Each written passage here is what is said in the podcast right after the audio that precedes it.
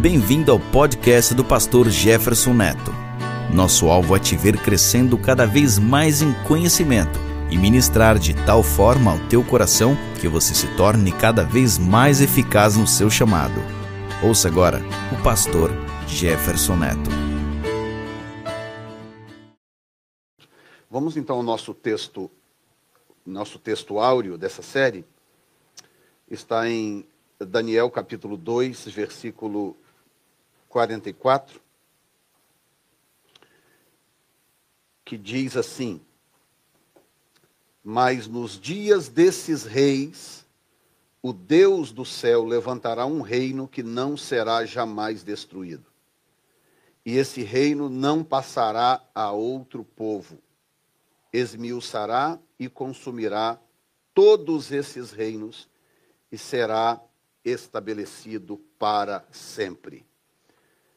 Ah, eu comecei falar, falando semana passada sobre o livro de Daniel, com o tema ah, Lições de Vida do livro de Daniel. O livro de Daniel é um livro muito forte em termos de profecias.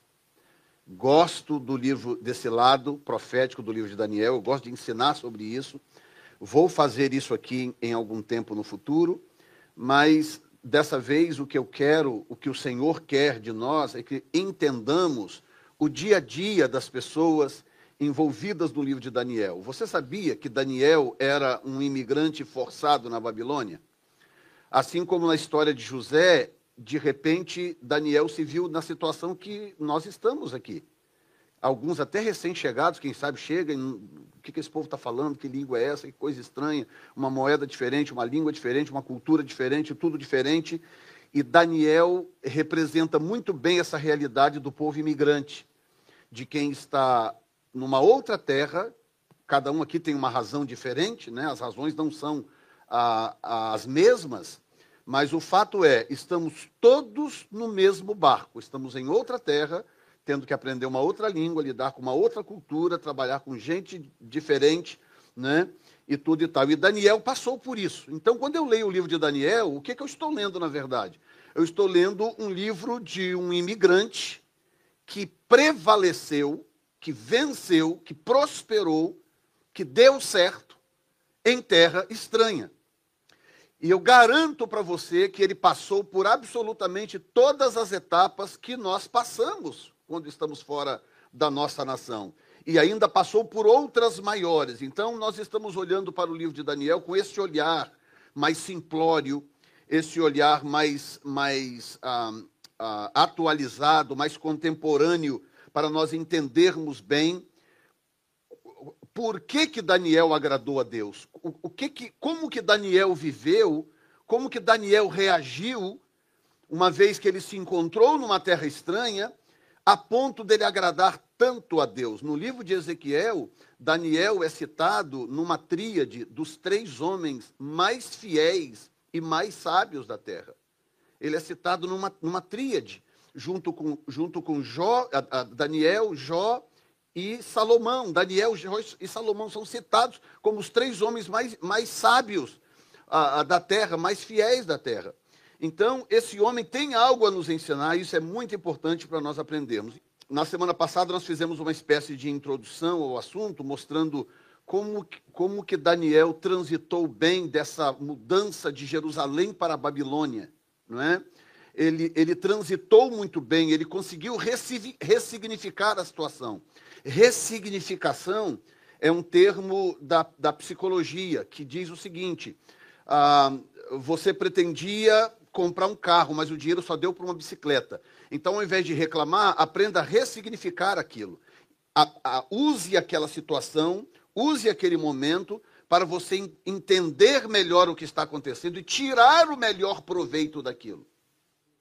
Não é? De repente você faz um plano e nada daquilo funciona, nada daquilo acontece, as coisas tomam rumos completamente diferentes, mas o que eu posso te dizer nessa introdução é que as coisas podem sair do seu controle e muitas vezes sairão, mas jamais sairão do controle de Deus. Deus está no controle de tudo, ele tem o controle da sua vida e ele tem o controle das situações à sua volta. Então, qual é o segredo, pastor Jefferson? crer em Deus. Sem fé é impossível agradar a Deus. Amém? Levante a sua mão assim, todo mundo, sem vergonha, sem medo, e diga comigo: Senhor, aumenta a minha fé. E esse texto áureo que nós lemos aqui agora, que foi lido na semana passada também, ele mostra o quê? Ele mostra exatamente isso. Esse texto ele tem o poder de revelar uma série de coisas. Dentre elas, revela grandemente o tipo de caráter de Daniel, como que Daniel, como que era o relacionamento de Daniel com Deus, como que Daniel enxergava aquele momento que ele estava vivendo. A capacidade que ele tinha de separar, escute isso, hein? A capacidade que ele tinha de separar o momento do todo. O momento que você está vivendo não define quem você é. Talvez você está no, no melhor momento da sua vida, mas isso não define quem você é. Talvez você está no pior momento da sua vida, mas isso não define quem você é. A sua identidade é definida por outros parâmetros. E Daniel sabia, Daniel estava cativo na Babilônia, porque no começo, quando eu falei imigrante, eu estava sendo um pouco, eu estava sendo, usando um termo chique, né? Da, Daniel estava como imigrante na Babilônia, na verdade ele era cativo, ele foi levado forçado para a Babilônia, tá? Ah, de Jerusalém para a Babilônia, e ele estava lá agora, de repente ele se encontra naquele lugar, e agora o que fazer, o que fazer, e agora, e agora, e agora, aprendeu a língua, começou a trabalhar no palácio, ou seja, as cenas foram mudando. O, o que você está vivendo agora é como se fosse uma cena de uma novela. Daqui a pouco a cena muda. A cena vai mudar. E talvez essa palavra aqui, não sei se é para todos, mas com certeza é para uma ou duas pessoas aqui nessa sala hoje. A cena vai mudar. E você não será definido pela cena de hoje, pela cena atual. Mais à frente você vai entender que cada cena tinha uma função na sua vida. E que você é definida por aquilo que Deus pensa de você. Como Deus te enxerga, é isso que define a sua identidade e não o momento que você está vivendo. No caso de Daniel, ele, esse texto mostra exatamente isso. Ele está no, no, no segundo ano do seu cativeiro, segundo, hein? Eu lembro que eu cheguei aqui em 2001. Em 2003 eu, eu estava completamente cru. Eu entendia muito pouco das coisas, a cultura ainda para mim era, uma, ainda era um, um, diferente da minha, e ainda aprender a lidar com as diferenças e tanta coisa, e trabalhar com o americano e aquela coisa toda. Dois anos eu já estava praticamente fresco, a mesma coisa de quando, de quando, quase a mesma coisa de quando eu cheguei. O Daniel está aqui dois anos, ah, ah, ah, dois anos depois, porque no início do capítulo 2, o texto diz que capítulo 2, versículo 1 diz: E no segundo ano do rei Nabucodonosor. Ou seja, Daniel chegou lá no primeiro ano, que é o capítulo 1. No segundo ano, já acontece essa cena que envolve o, a, o, o, o, o texto que acabamos de ler, versículo 44, que é quando Daniel interpreta o sonho do rei. E Daniel mostra, olha bem, qual era a visão que Daniel tinha de Deus. Pare um minutinho Pare um minutinho agora, interiormente agora, pense você com você mesmo. Ninguém precisa saber. Pense agora e responda para você mesmo. Qual é a visão que você tem de Deus? Quem é Deus para você? Sabia que muita gente não, não, não sabe definir, Deus, não tem uma, uma, uma, uma, ideia muito clara do que é Deus. O que é Deus ou quem é Deus? Deus é o que? Uma energia, um, é um ser sem forma. O que, é Deus? Quem é Deus? Entendeu? Um ser todo-poderoso, assentado num trono de glória, que está pouco se lixando para mim com o que acontece comigo ou com o planeta Terra. Será que Deus é isso? Quem é Deus? Daniel, no meio daquele, daquela situação, dois anos de cativeiro de imigração. Vamos falar imigração, né? Que fica mais. Dois anos de imigração. Daniel revela para o rei, o homem mais poderoso da terra, qual era a visão que ele tinha de Deus. Ele diz: Mas nos dias desses reis, o Deus do céu levantará um reino que jamais será destruído. Já pensou, rapaz? Um indivíduo 2.600 anos antes ter uma visão do reino de Deus melhor do que quem vive hoje. Com a Bíblia inteira na mão. Daniel não tinha nem Bíblia. A única coisa que Daniel teve acesso, que o texto revela no capítulo 9, foi, foi o livro de Jeremias. Ele teve acesso ao, ao pergaminho do livro de Jeremias. Foi o que ele tinha. Ele leu aquele pergaminho, pelo pergaminho, ele descobriu que o cativeiro tinha que já estar terminando. Ele começou a orar e jejuar e pedir a Deus misericórdia para terminar o cativeiro. Era isso que ele tinha. Ele não tinha uma Bíblia como eu e você temos. Aí um, um livro bonito, ou o seu iPhone, o seu, o, seu, o seu telefone, um tablet. Hoje tem Bíblia em todo lugar, pelo amor de Deus. Fiquei tão impressionado esses dias que eu entrei dentro de, uma, de um Dollar Tree e vi lá uma Bíblia por um dólar. Falei, não é possível. Uma Bíblia por um dólar. Fui lá e comprei a Bíblia, levei para casa para guardar em inglês. Uma Bíbliazinha desse tamanhozinho assim, por um dólar. Já, parou para pensar nisso? Numa época como essa aqui, que, que Bíblia que nada. Da, Daniel, o que ele conseguiu foi uma cópia da cópia, da cópia, da cópia do pergaminho de Jeremias. E ele leu aquilo ali, e o texto fala disso, no capítulo 9, depois, depois você lê em casa por curiosidade. O texto diz: Eu descobri pelos livros, ele está falando do livro de Jeremias, que o cativeiro deveria ser de 70 anos. Então ele entra em jejum e oração, clamando a Deus. É quando o Senhor manda um anjo, o anjo Gabriel, visitar Daniel e dá para ele a revelação completa do que estava acontecendo e do que ainda deveria acontecer, para Daniel ter uma compreensão mais abrangente da situação. Mas, gente, é tão fácil você aceitar ser parte do problema. É tão fácil. Porque você não precisa fazer força. Não precisa fazer força para ser parte do problema. Você precisa fazer força para ser parte da solução. E quando eu digo fazer força, eu me refiro à forma como você decide viver, que a sua vida está nas suas mãos. Hoje, na escola dominical, falamos sobre isso aqui, sobre o livre-arbítrio, poder de decisão. Alguém aqui veio amarrado, alguém chegou em casa, te amarrou pé e mão, jogou no carro, porta-mala do carro e veio. Chegou aqui, tirou você, jogou nas costas e trouxe aqui dentro. Tem alguém aqui assim? Avisa que eu vou chamar a polícia para prender o sequestrador. não, né? Você saiu de casa com as próprias pernas? Sim ou não? Ah, mas fulano me convidou, pastor. Sim, mas você era livre para aceitar ou não. Você aceitou, você veio por livre-arbítrio. A sua vida está nas suas mãos. A, a, a, a, sua vida hoje é o resultado das suas escolhas de ontem. A sua vida de amanhã será o resultado das suas escolhas de hoje. As escolhas que eu fiz e as escolhas que eu faço e que eu farei amanhã, elas vão determinar que tipo de vida eu terei, que tipo de vida eu viverei. Ok, o tema de hoje, esse aqui é o tema da semana passada, né? Aprendendo a fazer parte da solução. O tema de hoje é aprenda a transitar em todos os meios. Aprenda a transitar em todos os meios. Isso é uma habilidade. Agora presta atenção em mim aqui, deixa o Julian trabalhar lá. Escute bem, isso é uma habilidade, tá? A, a, nem tudo na vida, os, os ambientes na vida são diferentes. Você chega numa, na casa de um amigo, está lá todo mundo reunido, batendo papo e tal, você sai dali e vai numa, num, num, prédio federal, um prédio de, sabe, numa corte. Eu lembro o dia, eu estava numa corte, ah, ah, eu ia resolver lá um negócio de um ticket de trânsito e tinha um cara também na corte para resolver também um problema. Ele não falava inglês, ele levou o irmão para traduzir.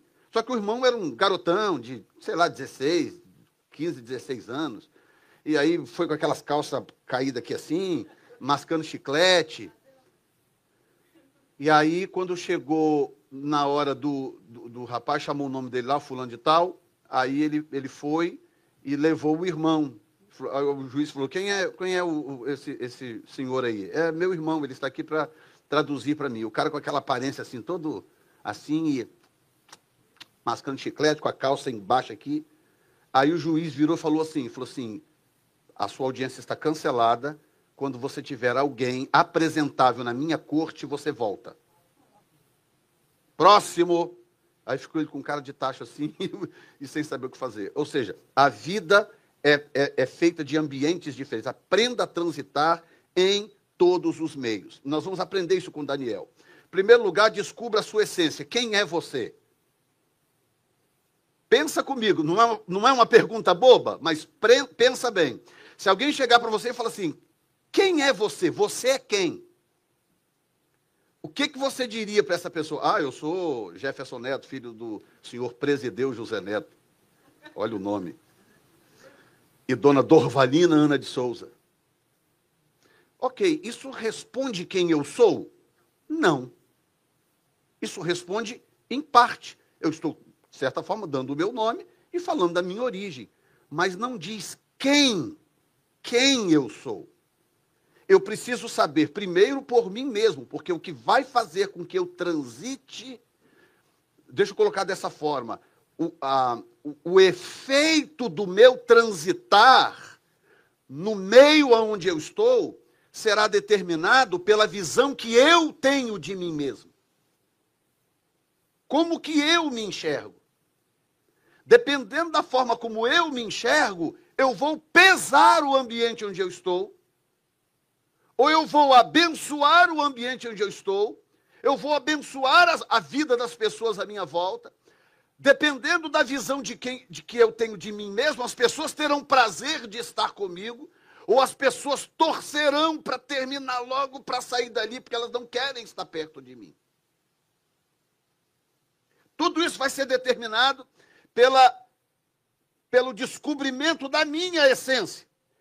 Imagina Daniel chegando no cativeiro, todo mundo lá, milhares de pessoas chegam na Babilônia depois de semanas e semanas andando pelo deserto. Ok, chegamos, pronto. Aí o, o, o rei manda dizer: olha, traz os, os, os varões, os varões mais inteligentes lá do cativeiro, traz aqui para o palácio, que eu quero que eles sejam educados no palácio. Aí, de repente, está lá Daniel no meio daquilo. Aí começa uma cena, você sabe, eu falei na semana passada, o rei fala: olha, eu quero que todos comam do, do, manjar, do manjar do palácio e beba do vinho que eu bebo. Qual era o problema disso aí? O problema é que tudo aquilo era sacrificado a ídolos. Aquilo, o, o, a, a Babilônia era muito satânica na época. E Daniel sabia, mas havia uma essência em Daniel. E Daniel falou: não, eu, eu, eu, eu, eu, eu consigo estudar, consigo sem necessariamente me envolver com tudo isso. Então, chamou o, o copeiro falou: Olha, eu, eu, eu, não quero comer, eu não posso comer essas coisas. Eu, eu, eu, me permita comer o meu próprio cardápio. Ele foi movido pelo quê? Por aquilo que ele, a visão que ele tinha de si mesmo. Então, essa história da contaminação tem muito a ver com isso, com a descoberta da essência. Seja o mesmo nas ruas de Jerusalém ou no palácio do rei. Você sabia que tem gente que sabe ser pobre, tem gente que sabe viver muito bem num lugar simples, humilde, mas não sabe ser próspero e não sabe viver num lugar, num lugar bom, luxuoso, mais nobre, ou não sabe transitar bem num ambiente melhor. E eu não estou falando aqui de cultura, de ter diplomas, de fazer cursos, de nada disso. Eu estou falando de trânsito. Quantas pessoas conseguem sair da rua de Jerusalém e ir para o palácio do rei e não corromper a sua fé, por exemplo? E continuar crendo na mesma coisa. Manter os mesmos princípios espirituais no seu coração. Quantas pessoas que você conhece, incluindo você mesmo? Se amanhã você acordar no, na, na Casa Branca Sabe lá Deus por que razão. Tomara que seja boa. Amanhã você se descobre aí num lugar luxuoso, rico, trabalhando para alguém ou prosperando, ou seja lá o que for. A sua essência lá vai ser a mesma de hoje. As suas convicções, a certeza de quem é Deus. Daniel tinha uma certeza de quem era Deus em Jerusalém, porque em Jerusalém estava protegido por uma muralha, o templo estava lá, os sacerdotes ao seu redor, a lei à disposição, mas e agora dentro do palácio de, de, da Babilônia? Por isso que aquele texto, o verso 44 do capítulo 2 é importante, porque quando Daniel teve a oportunidade, o que, que ele disse? Ele disse a mesma coisa que ele teria dito na entrada do templo de Jerusalém. Há um Deus no céu, todo-poderoso, que governa sobre o reino dos homens. O seu reino não passará a outro, o seu reino não terá fim, majestade. Ele disse ao rei da Babilônia a mesma coisa que ele diria a um sacerdote na entrada do templo de Jerusalém.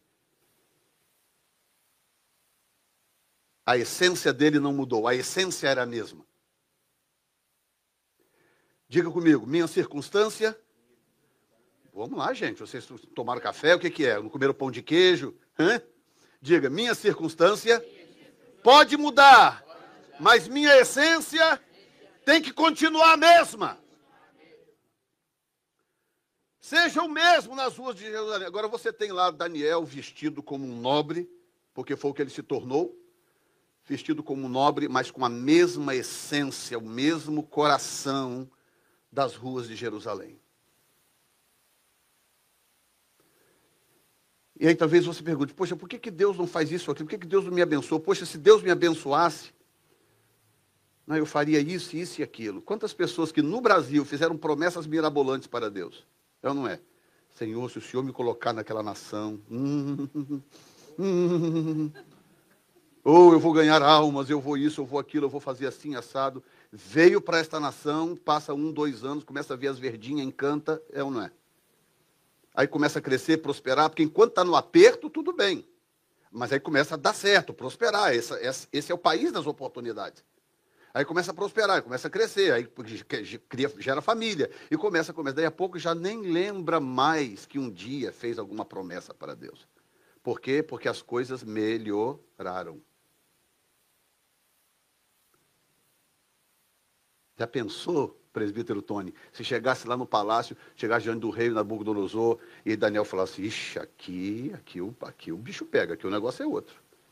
É melhor falar esse negócio de Deus que domina tudo, que põe rei, tira rei, que o reino de Deus é eterno. Não, é melhor eu paparicar esse rei. Não, majestade, olha, esse sonho não é nada não. O senhor é tremendo, o teu reino vai ser para sempre. A Babilônia é a maior.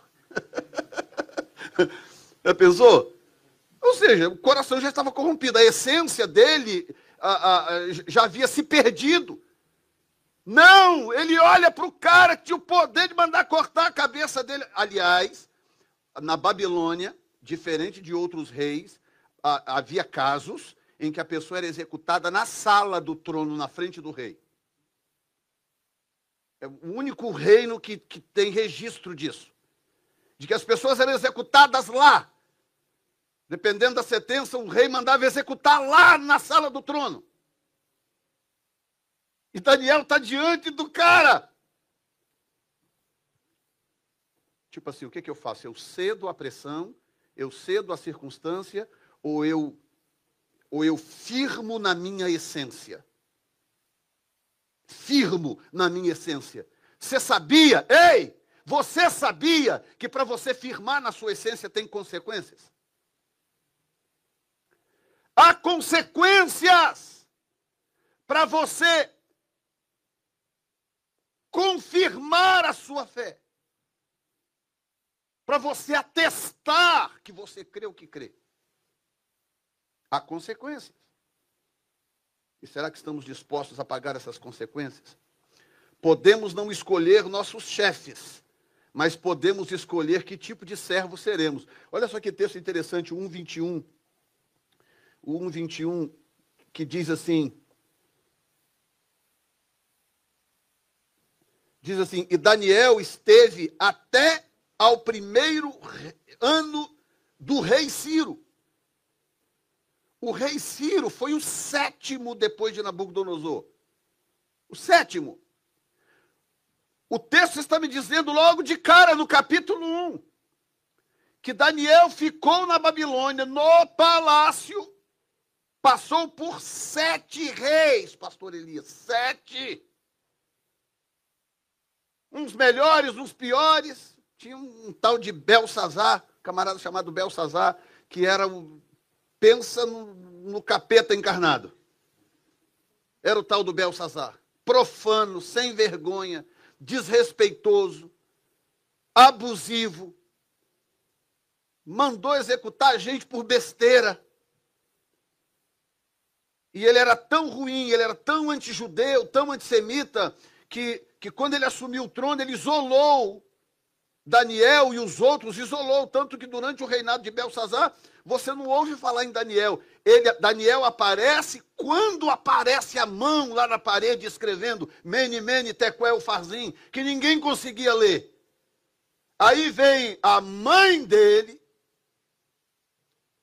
que era filha de Nabucodonosor, e diz: Ó, tem um cara aí no palácio, tem um, tem um homem no seu reino, que no tempo de Nabucodonosor ele foi muito sábio, e ela dá uns conselhos, e manda chamar Daniel. Aí vem Daniel. Mas Daniel está sumido, isolado lá por algum canto, porque o cara era ruim. Aí, ok, pastor, mas o, o que, que isso tem a ver comigo? Olha bem, podemos não escolher nossos chefes. Quantas vezes. Gente, vamos, falar para nós aqui a verdade. Você chega num país que você não conhece, você tem que chegar, tem, tem, tem que pagar dívida, tem que, tem que comer, tem que pagar aluguel. A vida não para, né? A vida é igual um rio. A correnteza não para.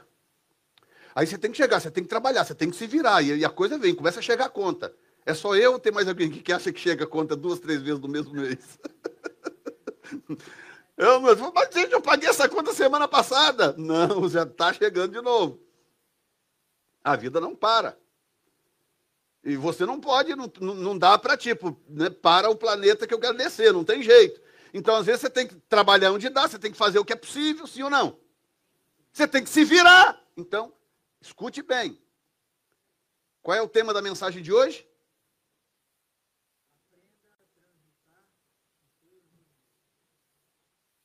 Só o Emerson prestou atenção, hein? Mas mesmo assim, ué. Então vou deixar você dar mais uma zoiada. Qual é o tema da mensagem de hoje?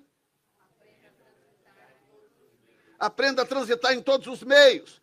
O que que Daniel fez? Daniel chega, está lá na Nabucodonosor, aquele rei autoritário poderosíssimo, um dos reis, um dos reis mais imponentes da história. Mais imponentes. O cara era poderoso, o cara era grande, irmã Ruth. Grande, poderosíssimo. Venceu todas as batalhas que lutou. O cara era temido. Chegou Daniel. Aí começa ali a adaptação, vai, vai, vai, vai, vai. Daqui a pouco passa, vem o outro, vem o outro, vem o outro. O texto, texto diz que Daniel ficou até o sétimo rei, que foi Ciro. E ele transitando naquele meio, transitando com sabedoria, com sensibilidade, com discernimento. Daniel podia escolher, ah, não quero esse rei, eu quero. Ah, podia? Não mas ele podia escolher que tipo de servo ele seria. Aí é inevitável também chamar José para essa conversa. Chegou um momento que José perdeu o controle da sua vida, sim ou não? Já aconteceu com você? Chegar num momento que você fala assim, ixi, agora o negócio não está nas minhas mãos, não. Nas minhas mãos. Aí a, a, o controle sai das suas mãos e você sabe que você está numa correnteza divina e, e deixa a vida me levar, a vida leva eu. sim ou não? É o caso de José de repente, escravo dos amalequitas. Aí, daqui a pouco, escravo de Potifar. Daqui a pouco, prisioneiro do calabouço. Daqui a pouco, gerente do calabouço. Daqui a pouco, governador do Egito. O que, que ele fazia? Ele ressignificava a situação. Eu falava, ok, o que que. Tipo assim, por que, que eu estou nessa situação? Ou para que, que eu estou nessa situação? Por que, que Deus permitiu eu viver isso? Deixa eu dizer uma coisa para vocês. As pessoas confundem muito. Na verdade, não são as pessoas, é o, é o, é o, é o carcará. É o sem vergonha do diabo que faz isso. As pessoas confundem por intervenção do diabo, permissão de Deus, às vezes um tempo de tratamento de Deus, com abandono de Deus. Deus tem razões para permitir coisas na minha vida. Deus tem. Deus tem razões. Nem sempre eu vou entender as razões. A nossa mente, que parece tão poderosa, o nosso cérebro, que é uma coisa que encanta os cientistas, nenhuma máquina faz o que o cérebro faz. Para as coisas de Deus é uma, é uma ervilha, um caroço de ervilha. Imagina processar toda a grandeza de Deus toda a grandeza de Deus nessa cacholinha aqui, com essa massa cinzenta aqui dentro. Não dá. Não dá para Deus explicar tudo. Nós temos que confiar nele. Se nós não confiarmos em Deus, nós vamos desperdiçar a oportunidade. Por quê? Porque oportunidades vão surgir. Eu preciso estar preparado. Mas eu só, elas só surgirão, eu só as perceberei se eu confiar em Deus. Não existe uma outra pessoa com caráter tão confiável como o de Deus. Por isso que nós podemos confiar em Deus. Nós podemos crer em Deus. Tá? Porque crer e confiar parecem a mesma coisa. Elas, elas, elas estão interligadas, mas há uma pequena diferença. Tipo, eu, eu creio em você se eu puder confiar em você. Tá? Então, confiança é produzido com relacionamento. E a fé é o resultado dessa confiança. Tá? Eu acredito em algo que você me dizer e me disser, se você tiver conquistado a minha confiança. Senão, você pode falar que vou esperar para ver se é verdade. Porque não há relacionamento construído, portanto, não, não há confiança edificada sobre a qual a fé se estabelece. E quando a fé se solidifica, porque ela é resultado dessa confiança, então a Bíblia diz que a fé é o firme fundamento das coisas que se esperam. Tem alguém me acompanhando? Aí no, no, no, no, no, capítulo 1, 21, mostra que Daniel transitou muito bem. Vem um rei, vem outro rei, um rei bom, um rei mau, um rei ruim. Teve um rei lá que, que ele reinou pouco tempo, chamado Nabonido. Reinou pouquíssimo tempo, mas era um rei excelente, justo, coração bom. Lá estava Daniel, também servindo Nabonido. Aí Nabonido se retira, coloca o, o, o filho como regente, como novo rei, chamado Belsazar, um traste horrível, mal. Lá estava Daniel, com a sua essência, a essência do seu coração preservada. E aqui, aqui nos Estados Unidos tem muito disso, né? A gente às vezes tem que trabalhar com, com, com, com todo tipo de gente. Principalmente no começo. Tem, tem que trabalhar. Às vezes não é nem opção, tem que trabalhar. Então, nem sempre você vai poder escolher quem vai ser o chefe, quem vai ser o patrão. Mas você pode escolher que tipo de servo você vai ser. Que tipo de servo?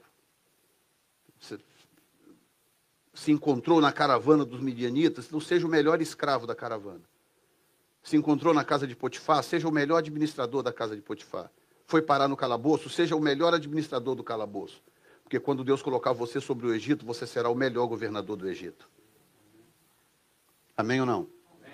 E aí as pessoas, às vezes, estão clamando, pedindo a Deus, Senhor, me dá uma oportunidade de, de, de, de governar o Egito. Mas todas as oportunidades, todas as oportunidades que surgem, ela não está pronta. Capítulo 2, versículo 1 diz assim: E no segundo ano do reinado de Nabucodonosor, teve Nabucodonosor um em sonhos e o seu espírito se perturbou e passou-lhe o seu sono. Pronto, estava surgindo uma oportunidade para Daniel. Ele sabia? Não. Até Nabucodonosor mandar matar os sábios, porque não souberam interpretar o sonho, Daniel não está nem sabendo que o rei sonhou. Não está sabendo. Mas lá estava Deus criando uma oportunidade que ia cair no colo de Daniel. E guess what? Daniel estava preparado. Daniel estava preparado. Aprenda a fazer. Meu irmão, aprenda a fazer. Há pouco tempo atrás, alguém me procurou falou, pastor, uh, eu, eu, surgiu uma oportunidade assim, assim, o que, que o senhor acha? Eu falei, meu irmão, é mais uma profissão? É, aprenda. Você vai perder a oportunidade de aprender uma profissão. Você não sabe de manhã, ah, não, eu só faço isso, eu só faço aquilo. Eu só trabalho assim, eu trabalho assado. Nós tivemos um caso assim, né? Um, um casal no nosso ministério, que passando necessidade, aperto, e de vez em quando a, a, igreja dava uma ajuda, uma coisa, quando podia e tal. Aí um dia nós, a Zandra falou assim, olha, consegui um, um trabalho para você, uma, uma, pessoa aí e tal, está precisando de um, de um aliás, de uma, de uma, de uma, de uma pessoa fixa para trabalhar, para limpar a casa. Ah, não, eu não limpo casa, eu sou formado em letras. Eu falei, ah, é. É mesmo, então vamos ver na hora de pagar as contas, se as letras vão pagar as contas. Entendeu? Não, eu tenho formação, eu tenho um canudo, eu tenho um diploma na parede. Escute bem o que eu estou te falando. As... Esse é o problema do ser humano. Talvez esse que eu vou dizer agora seja o maior problema do ser humano. Não valorizar a presciência de Deus. Você não sabe por que, que Deus está colocando você naquela situação. Ele sabe, você não. Você tem que crer nele. Digam graças a Deus. Já estou até antecipando parte da mensagem. Alianças fortes são um sinal de um caráter sólido. Observa que há pessoas que elas têm dificuldade de gerar amizades. Muita dificuldade. Elas têm. Aí tem uma série de explicações. Não é necessariamente um mau caráter, mas é um, é um, é um, é um, um caráter formado com, com algumas neuroses, alguns problemas emocionais. Dependendo dos problemas emocionais que você traz de casa, né, da, da, sua criação, de, dependendo do tipo de problema emocional que você tem, você tem dificuldade de confiar nas pessoas, de desenvolver amizades, de, de, de formar alianças. E como que é ruim, olhem para mim aqui, como que é ruim você se sentir só sempre. E quando eu digo se sentir só, não é por não ter pessoas fisicamente à sua volta é por não poder contar com as pessoas, porque você não consegue confiar em ninguém. Ah, pastor, mas eu confiei em fulano, ele me traiu. Confiei em ciclano, ele fez isso. Confiei em Beltrano, ela fez aquilo. Mas há realmente riscos. Há riscos. Mas os riscos não, não devem me impedir de desenvolver alianças. Aliás, diga-se de passagem, no processo de relacionamento é que as alianças vão se formando. O fato de eu, de eu começar uma amizade com ele não quer dizer que vai virar aliança. Eu, eu vou tentar, talvez não deu. Tento com ele, opa, aqui deu aliança. Ali deu aliança. Lá deu aliança. Ali não deu, lá não deu. Mas como que eu vou descobrir? Tentando. Eu tenho que tentar. Vão surgir decepções? Vão. A gente vai quebrar a cara? Vai.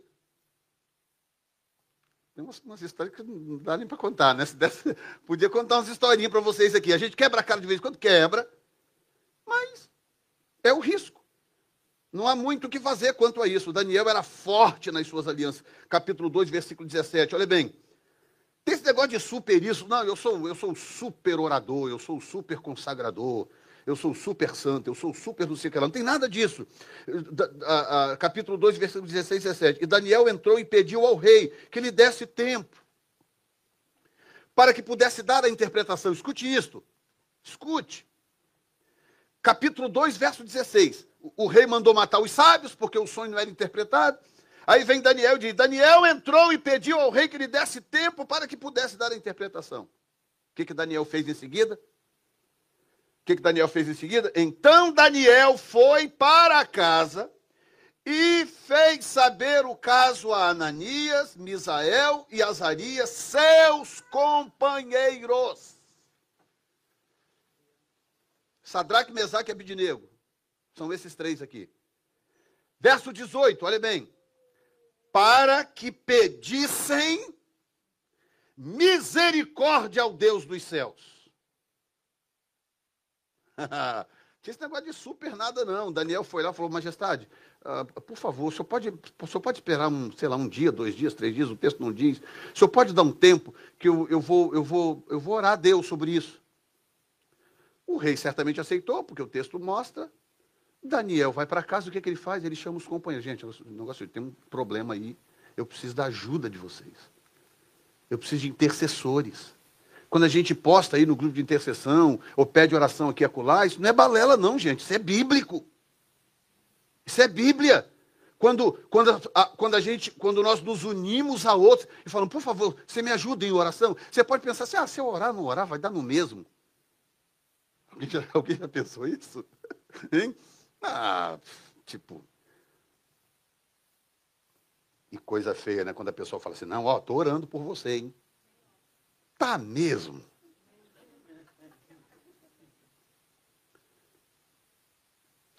Quando alguém me pede para eu orar por alguma situação, sabe o que, que eu faço? Eu oro na mesma hora. Se eu esquecer depois, já está orado. Porque eu posso lembrar depois ou não, porque a vida é cheia de nuances, né? Às vezes você está pressionado por coisas também mais urgentes e você foca naquilo. Então, se você falar comigo, ah, uma situação assim, pastor, pois é, pastor, é um negócio que aconteceu no Brasil e tal, o seu, lembra de orar, qual é a história? É, então, Senhor, em nome de Jesus, eu te peço, abençoa, socorre, faça a melhor oração que eu tenho no momento. Sincera, honesta, mas eu oro. Sabe por quê? Para eu não mentir para você, falar, fica tranquilo, estou orando por ti, hein? Tá nada, tá assistindo é, é, televisão. Ou fazendo outra coisa qualquer. Quem está entendendo, gente?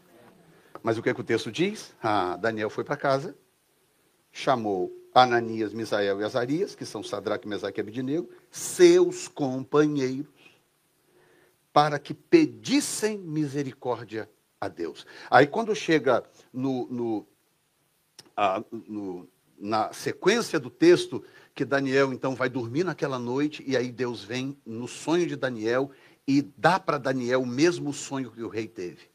Daniel tem o um sonho. Aí Daniel vem na presença do rei, tipo, agora era a hora de tirar uma onda, né? Poxa, o único cara do reino, o único que agora sabia o sonho que o rei tinha sonhado. Não é uma boa chance para tirar uma onda, fala a verdade. De, de, passar como o cara, o super profeta, o não sei o quê, papapá. Não, Daniel chega para o rei e fala, majestade, o que o Senhor pediu, na verdade, realmente é uma coisa impossível. Nenhum homem é capaz de fazer isto. Mas há um Deus no céu que revela mistérios. E ele me fez saber o que o, o, que o, o que o rei, o que o Senhor sonhou na, na sua cama e tal. E Daniel vem com humildade, com humildade. Alianças geram, faltou um M ali, interdependência. Interdependência. Pensa bem, se nós formamos uma aliança, vou usar um exemplo qualquer aqui. Vem cá, Eliezer. Vem cá, vem cá, o, o, o presbíteros Eliezer e, e Doni. Ok, se nós fazemos, fica do lado de cá, se nós formamos uma aliança, quer dizer, nós, nós temos entre nós uma aliança já testada e, e, e aprovada com o tempo, com o relacionamento, o que gera confiança. Pronto, há confiança né, entre nós. E por causa dessa confiança, né, então, eu creio. Se ele me disser algo, eu vou crer. Se ele me disser algo, eu vou crer. E aí essa aliança, ela gera o quê? Uma interdependência. Um passa a depender do outro para certas coisas. Então ele está numa situação, ele vai, olha, meus amigos, é o seguinte, me ajuda nisso, nisso, nisso, em oração, intercessão por causa disso, disso, disso. Eu estou passando por uma situação, eu, eu ligo para eles, mando uma mensagem, olha, me ajudem nisso, naquilo, olha, me cobre na, na, na, na oração, olha, me ajuda nisso aqui, intercede por isso. Isso começa a gerar uma interdependência. Nós, os seres humanos, fomos criados por Deus para sermos gregários. Nós, por isso que a, a, os, os, os, eremitas, eles, eles precisam de, um, de uma aptidão especial para ser um eremita. Pessoas que tem um canal que eu sigo no YouTube que o cara comprou uma, um pedacinho de terra lá no, no interior do Alasca. Ele sozinho. E ele foi para lá com uma motosserra e um, um facão e um, um canivete e, e um, retro, um retrós de linha. e, e um negócio para colocar fogo, construiu uma cabine lá, mora lá, vive lá. Para comer tem que caçar, lá não adianta plantar nada para comer tem que caçar ou pescar, e lá ele vive, dentro, no meio um mato, no, no, no, no interior do Alasca. Está lá esse cara lá. E aí tem, tudo que ele faz, ele filma. Aí, aí tem os bobos como eu que fica acompanhando e assistindo aquilo. É, o cara todo dia cortando árvore, todo dia. E tá lá eu assistindo aquele negócio. E provavelmente o Léo também, né? eu e o Léo. Ou seja, é, isso é para qualquer um? Não. Por que não? Porque o, o ser humano é gregário. Deus criou o ser humano para viver em sociedade.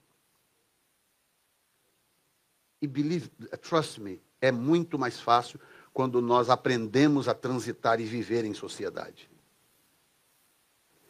Aí de repente eu vou e me decepciono com ele, tudo bem, ainda tem ele, vem mais um. Decepcionou com de lá, tem ele, Deus manda mais um, mas eu não posso desistir.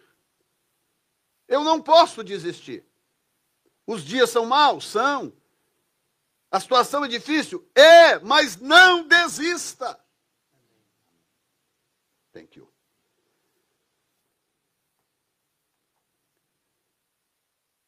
Digam graças a Deus. A aliança gera essa interdependência. E é tão bom isso, tão bom isso. Sabe, de você às vezes está passando por um momento de luta, um momento de dor, e você sabe, tem alguém orando por você, tem alguém preocupado, alguém, e aí, está tudo bem, me fala, como é que está aí? Você melhorou, sarou, passou aquilo, seja lá o que for. Deus cuida, Deus, Deus cuida, mas é tão bom quando tem né, someone with skin on. Eu contei essa história, né? A menina que tinha medo de dormir, o pai falou, não, eu vou orar, Jesus vai ficar com você. Ela você não, não tem jeito de mandar alguém com pele? e é tão bom. Sabe aquela coisa do, do, calor do abraço, né? Do, do, da pessoa próxima, o calor do abraço, que é diferente do, do abraço de Deus, do, do afago de Deus, é diferente. Por quê? Porque é uma coisa física, é uma coisa próxima. Isso é importante. E terceiro lugar, favor, escute isto, é algo intransferível. Intransferível. Não inveje o favor alheio. Olha bem, o capítulo 1, versículo 9, que coisa interessante. Você já viu que Daniel, Sadraque, Mesaque e Abidinego e Daniel eram amigos, eram próximos, eles tinham uma aliança. Mas olha o que, que diz o versículo 9 do capítulo 1. Ora, Deus deu a Daniel graça e misericórdia diante do chefe dos eunucos. Quando ele é trazido diante do rei, diz o texto que Daniel foi tido como o mais sábio de todos. Tanto é que o, o rei colocou Daniel como chefe dos sábios. Então, a, deixa eu colocar dessa forma, meu Deus, me ajuda, Senhor. Em meio a essas alianças, que a gente forma de amizade, de companheirismo, e às vezes alianças mais fortes mesmo, pessoas que estão muito aliançadas umas com as outras. Ainda há medidas diferentes de favor, porque as pessoas estão vivendo estágios diferentes no seu relacionamento com Deus. Estão entendendo? É diferente. O meu estágio no meu relacionamento com Deus é diferente do dele, do dele, do dela, do dele. Não estou dizendo que é melhor, estou dizendo que é diferente. Nós estamos em estágios diferentes de relacionamento com Deus. Isso faz com que haja um certo favor na sua vida que não há na vida do outro. É possível que eu tenha um, um, um, certo favor que você não tenha, e você certamente tem algum tipo de favor divino que eu não tenho. E é muito melhor quando a gente não inveja essas coisas. E a gente, nós que conhecemos pelo menos boa parte da igreja, a gente vê como que o favor de Deus vai se estabelecendo na vida das pessoas. Claro, a partir de, de princípios bíblicos, coisas que são ensinadas, que as pessoas praticam. Agora, não dá para transferir. Se você está prosperando gloriosamente, desordenadamente, maravilha. Eu posso até ir trabalhar para você, mas o seu favor não vai se transferir para mim. Eu vou caminhar até o ponto em que Deus vai liberar sobre a minha vida o meu próprio favor. Estão entendendo? A hora que Deus olhar para mim e falar, ok, e, e, às vezes pode até não ser na mesma área, hein? Pode não ser na mesma área. Porque também tem isso, o favor que Deus libera sobre a vida de uma pessoa tem a ver com o plano de Deus com aquela pessoa. Aí voltaria lá atrás de novo na história da essência. Você sabe a sua essência? Você sabe qual é a sua essência? Como que Deus. Qual, deixa eu colocar a pergunta dessa forma. Qual é a melhor forma de você frutificar para Deus? Onde e como que você pode frutificar melhor para Deus, gerar fruto para o reino de Deus? Aí, se eu tiver uma cabecinha religiosa, eu acho que isso é só possível na igreja, só dentro do sistema religioso da igreja. Não, Deus não é o Deus da igreja. Ele não é o Deus de Israel. Ele é o Deus do planeta, ele é o Deus das nações, dos povos. Deus, Deus eh, gerencia e, e, e, e, fiscaliza tudo o que acontece na sociedade mundial. Deus, Deus é muito maior do que a gente pensa, gente, do que a nossa cabeça de crente. Deus é muito maior. E às vezes Deus quer me usar numa área, às vezes não tem nada a ver nem com o ambiente interno da igreja. Às vezes o plano dele comigo é outro. Porque tem a ver com o reino, e o reino é maior do que a igreja. O reino de Deus é maior do que a igreja. Sim ou não? Digam graças a Deus. E eu termino dizendo: amadureça no seu relacionamento com Deus. E talvez eu deixe essa aqui como a cerejinha do bolo. Amadureça. Não permita que a, a, a, o seu relacionamento com Deus se resuma a uma religiosidade eclesiástica. Creia que Deus sempre sabe o que faz e o que permite. Você pode levantar a mão direita e a mão do juramento? Levante a sua mão e a mão do juramento. Enche o peito de ar para não ter que repetir duas vezes. E fala comigo assim: Deus, sempre sabe o que faz e por que permite o que permite. Essa frase tem que ter te, te curado hoje. Essa frase cura o caboquinho, pensa bem. Porque vai me fazer descansar. Deixa eu contar um segredo para vocês. Quando a situação foge do seu controle, é porque Deus não quer você no controle. Então relaxa. Relaxa. Ah, porque Deus me abandonou, porque Deus não me ama, porque Deus não sei o quê. Aí vem o, o diabo velho, né? No pé do cangote do caboclo, né? Não, Deus não te ama. Se te amasse, não estaria, isso não estaria acontecendo. Se Deus é amor, por que tantas crianças sofrem? Aquelas perguntas ridículas que não fazem o menor sentido. É ou não é? Se Deus é amor, se Deus existe, a, a pergunta número um do, do, do incrédulo é essa né, do ateu. Se Deus existe, por que tantas crianças passam fome? Não dá nem para responder uma pergunta ridícula dessa. Deus criou o homem com livre-arbítrio. Lembra que eu comecei a mensagem falando isso? Você está vivendo hoje a vida que você plantou ontem. Deus não te obrigou a plantar ontem as, as sementes que você escolheu plantar ontem. Você não quer a colheita? Então muda a semente. Amém ou não, gente? Isso aí vale frase boa para o Facebook. Pode postar lá que eu permito. Não está gostando da colheita? Muda a semente. Não reclame da terra. Ah, essa terra, tá vendo? Só nasce pimenta. O problema não é a terra. O problema é o que você está plantando. Mude a semente, que muda o fruto. Digam graças a Deus. Então creia, creia, creia. Eu sei que isso é repetitivo, mas tem que repetir.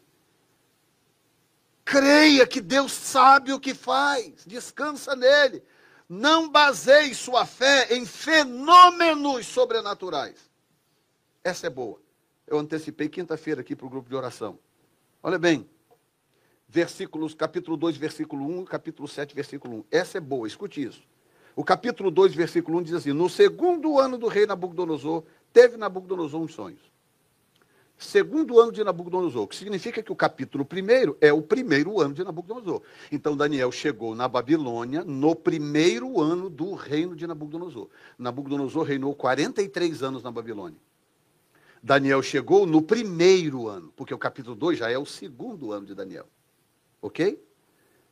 No capítulo 7,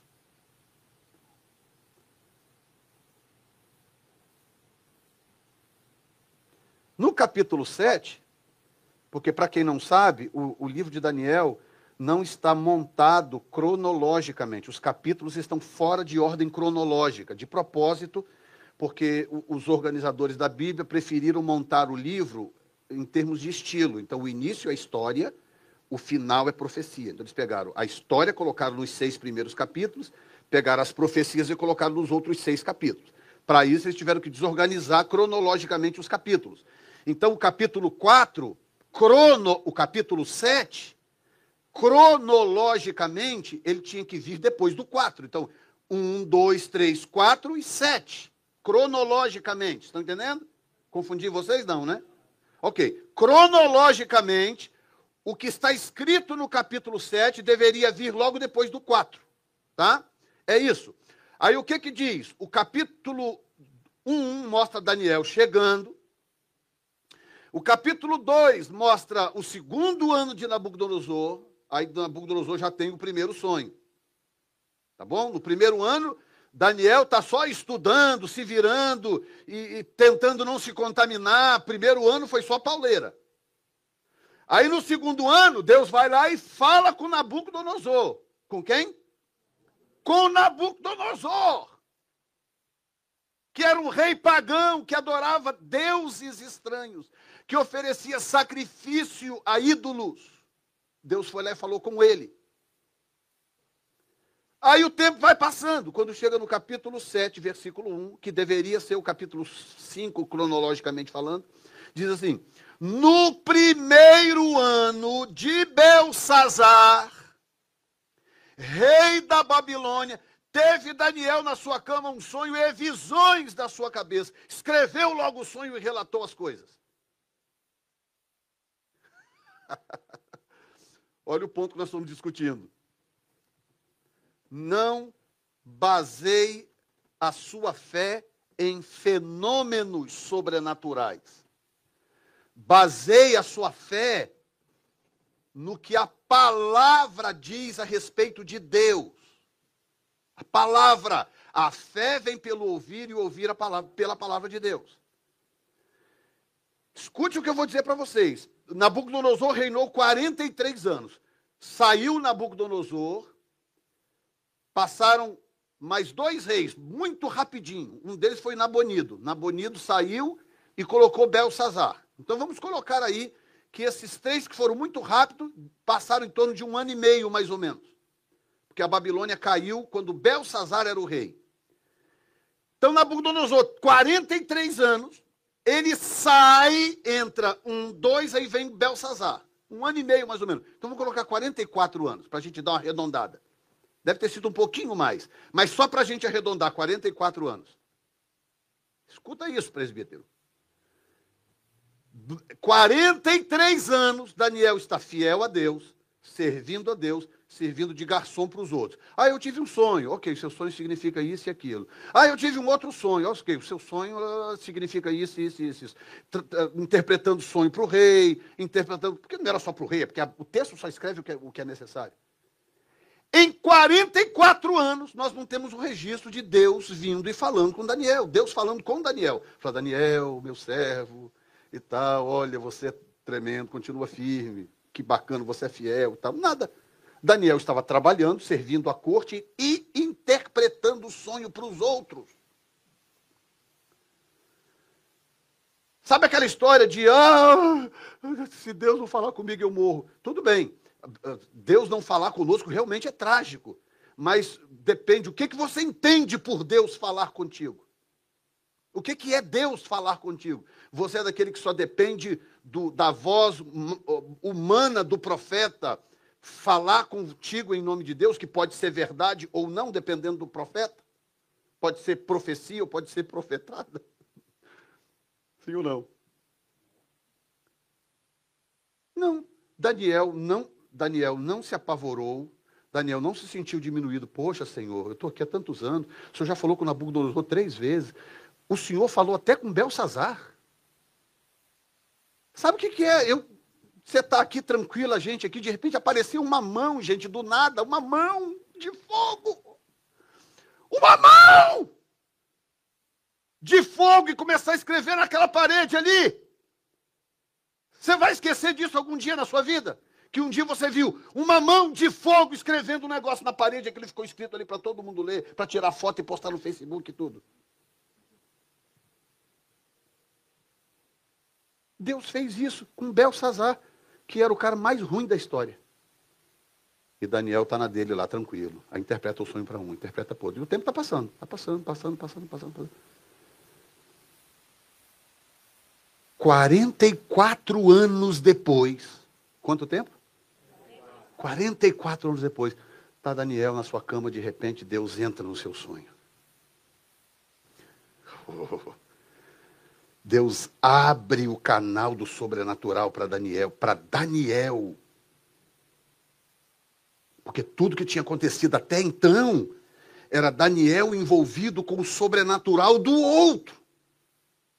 Não baseie a sua fé em fenômenos sobre. Ah, se eu ver um anjo, meu Deus do céu, eu vou ser o cara que mais crê no mundo. Muito difícil. Se você, primeiro, se você ver um anjo, você vai correr tanto que para te alcançar só de moto. Provavelmente. Número dois, essas experiências, elas se dissolvem com o tempo, porque o mundo espiritual é, o mundo espiritual não se funde ao natural, são dois mundos diferentes. Qualquer experiência sobrenatural que você tenha hoje, daqui a 5, 6, 7 anos, é só uma poeira de lembrança. Aquilo se perde no tempo. Entendeu? Posso falar para você de cadeira. Já tive experiências com Deus tremendas.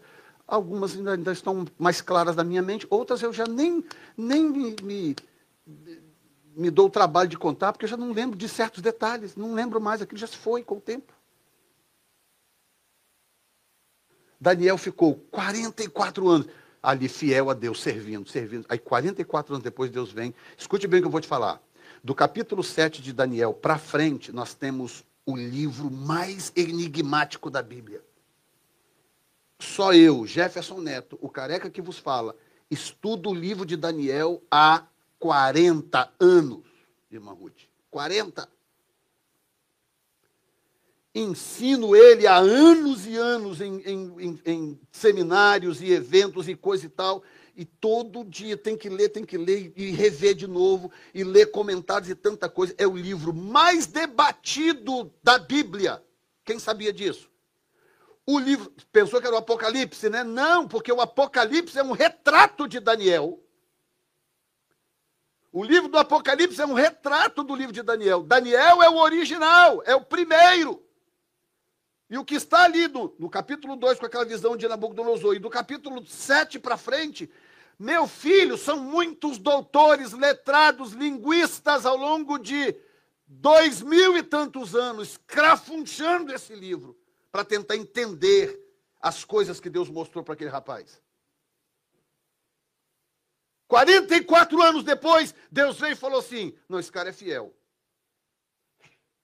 Esse camarada esperou até agora. Está aí só servindo os outros. Interpreta para um aqui, interpreta para o outro ali. Então, profetiza para aquele e tal. Só servindo. 44 anos depois, Deus fala: Ok, vai lá, Gabriel. Aí ele se coloca em oração, você sabe da história. Deus fala: Vai lá, Gabriel, e revela para Daniel o que, que vai acontecer.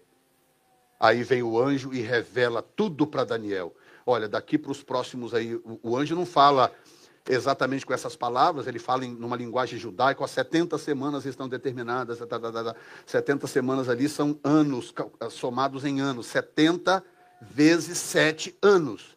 Então o anjo está falando com ele, olha, eu vou mostrar para você os próximos 490 anos de história que virá sobre o teu povo e mostra tudo para ele. Até um tempo atrás, coisa de 100 anos atrás, 80, 100 anos atrás, tinha gente que achava que o livro de Daniel era, uma, era, uma, era, era, era forjado, que o livro tinha sido escrito depois dos eventos. Sabe por quê? Por causa da precisão das profecias. É tão preciso, tão preciso, que durante muito tempo a teoria, não, esse livro foi escrito depois e eles usaram a data anterior até então, quando descobertas arqueológicas, coisas que vieram à tona, que revelaram, não, o livro de Daniel foi realmente escrito por Daniel na época de Daniel. Mas as profecias ali são tão claras, tão precisas, tão precisas, que durante muito tempo muita gente não acreditava nisso. Mas começou quando? 44 anos depois que esse homem estava servindo a Deus, fiel a Deus, preservando a sua essência, andando retamente, crendo na, na palavra, no que Deus disse para ele, não para ele diretamente, porque inclusive na, se você ler o livro de, de Jeremias, escute isso. O livro de Jeremias é a história anterior ao cativeiro da Babilônia. Se você quiser entender o cativeiro da Babilônia, leia o livro de Jeremias, porque a história está toda ali, antes do cativeiro. Sabe quantas vezes Daniel é citado no livro de Jeremias? Zero vezes.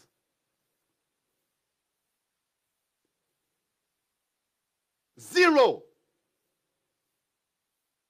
Ou seja, ele não era um cara conhecido, ele não era um cara famoso na, na, em Jerusalém. Ele não era o profeta mor da cidade. Não, ele era um cara normal. Mas que conhecia a lei, conhecia as escrituras e era um cara que tinha temor de Deus. Tem alguém comigo aqui ainda? Eu já perdi vocês.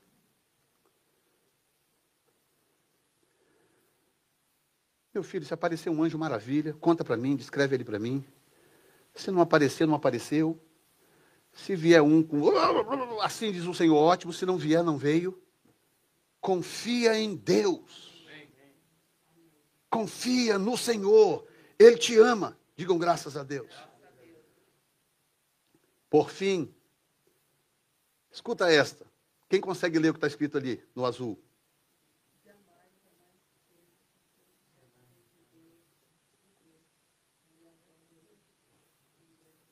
Jamais, jamais, jamais, jamais se esqueça que o seu sucesso vem de Deus, vem direto do trono de Deus.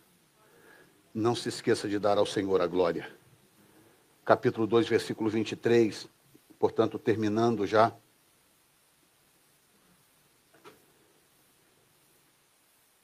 Capítulo 2, versículo 23. Olha só, que, que Danielzinho terrível, né?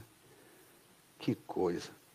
Quando ele fala, verso 20, falou Daniel e disse: Seja bendito o nome de Deus para todo sempre, porque dele é a sabedoria e a força.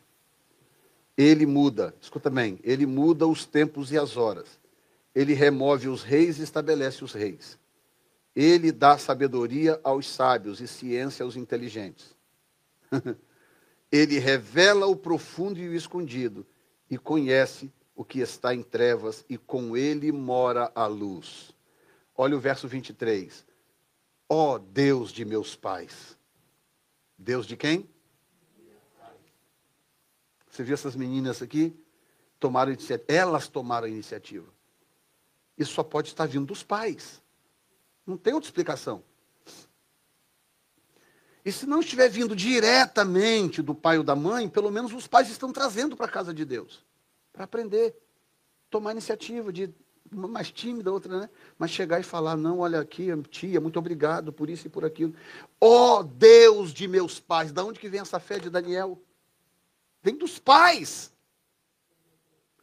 Ele diz, ó oh, Deus dos meus pais, eu te louvo e celebro, porque, fique de pé, ele diz, eu te louvo e celebro, porque me deste sabedoria e força. E agora me fizeste saber o que te pedimos, porque nos fizeste saber este assunto do rei. Daniel ia começar uma escalada de crescimento. Está vendo ali? Carinha subindo o morrinho. Daniel ia começar uma escalada de crescimento e de sabedoria. Algumas pessoas não, não podem crescer, Deus não permite que elas cresçam, porque se Ele permitir, Ele as perde. Diz que alguém estava orando um monte, irmão Ronaldo. Senhor, onde é que está o Deus de Moisés? O Deus de Abraão e de Elias? Aí veio uma voz do céu e falou assim: Eu estou no mesmo lugar, mas cadê os Moisés? Cadê os Abraãos e cadê os Elias?